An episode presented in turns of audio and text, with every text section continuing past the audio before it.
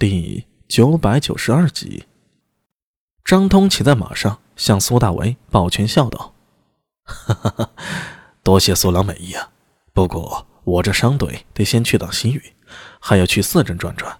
那边唐军刚刚打败了突厥人，正在百废待兴呢。我这生意也是大有可为呀。”停了一停，他接着说道：“呃，这西域啊，是我起家的根基，不得不重视。”等我把这边的生意做了，再跑一趟长安，到时候少不得要打扰苏郎。听他这么说，苏大伟脸上的笑容便多了几分。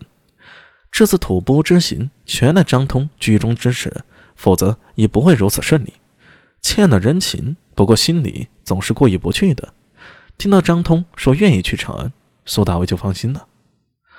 既然如此，那我便和张郎约好了，来长安后。定要找我，你到新市或者长安县衙门报我名字都可，或者直接可以上我家。我家在……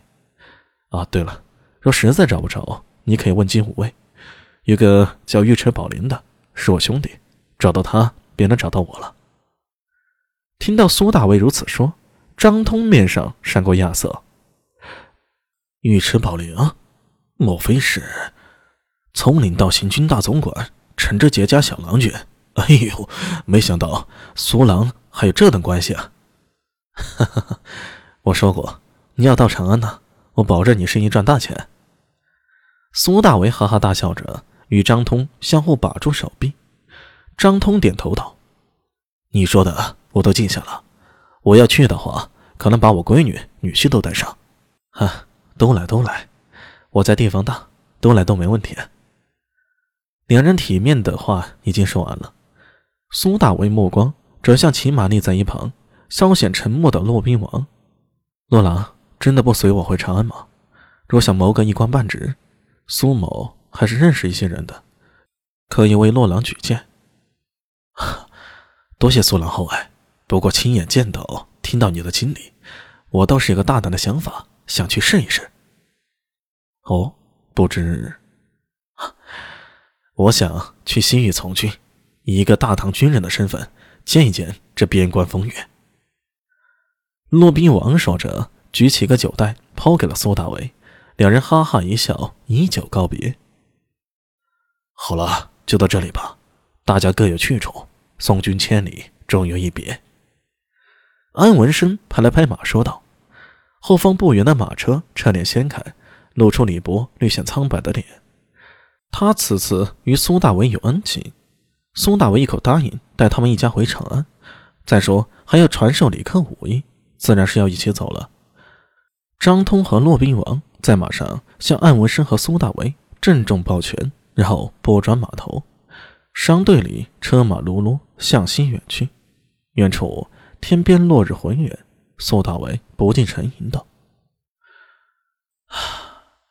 大漠孤烟直，黄河落日圆。”哎，咋的？这么多感慨啊！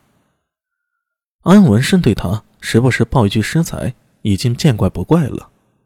拉了拉缰绳，说道：“我们也走吧，回长安还有很远的路呢。”好。苏大为立在马上，看着张通他们马队的背影，心头有些惆怅。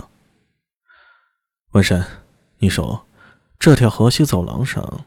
像张郎君他们这样的商人有多少呢？数之不尽啊！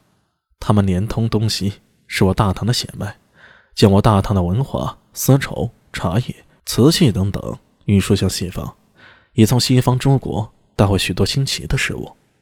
哼但张大兄却不贪财。苏大为叹道：“哼我说带他回长安发财，他都不贪。”哈哈哈哈或许他就是我大唐的义商吧。义商。苏大为嘴里反复咀嚼这个词儿，扬手笑道：“哈哈哈哈你说的对，等下次在长安与张大兄重逢，我一定要好好宴请他这位大唐义商。”马鞭扬起，在空中甩出一记鞭花，车队向着大唐方向急剧而行。长安。家就在前方了。大唐不良人第四卷已经讲完了，马上开始第五卷的故事。感谢一路陪伴水墨的听友小耳朵，非常感谢。第五卷的故事更加精彩，大家敬请期待吧。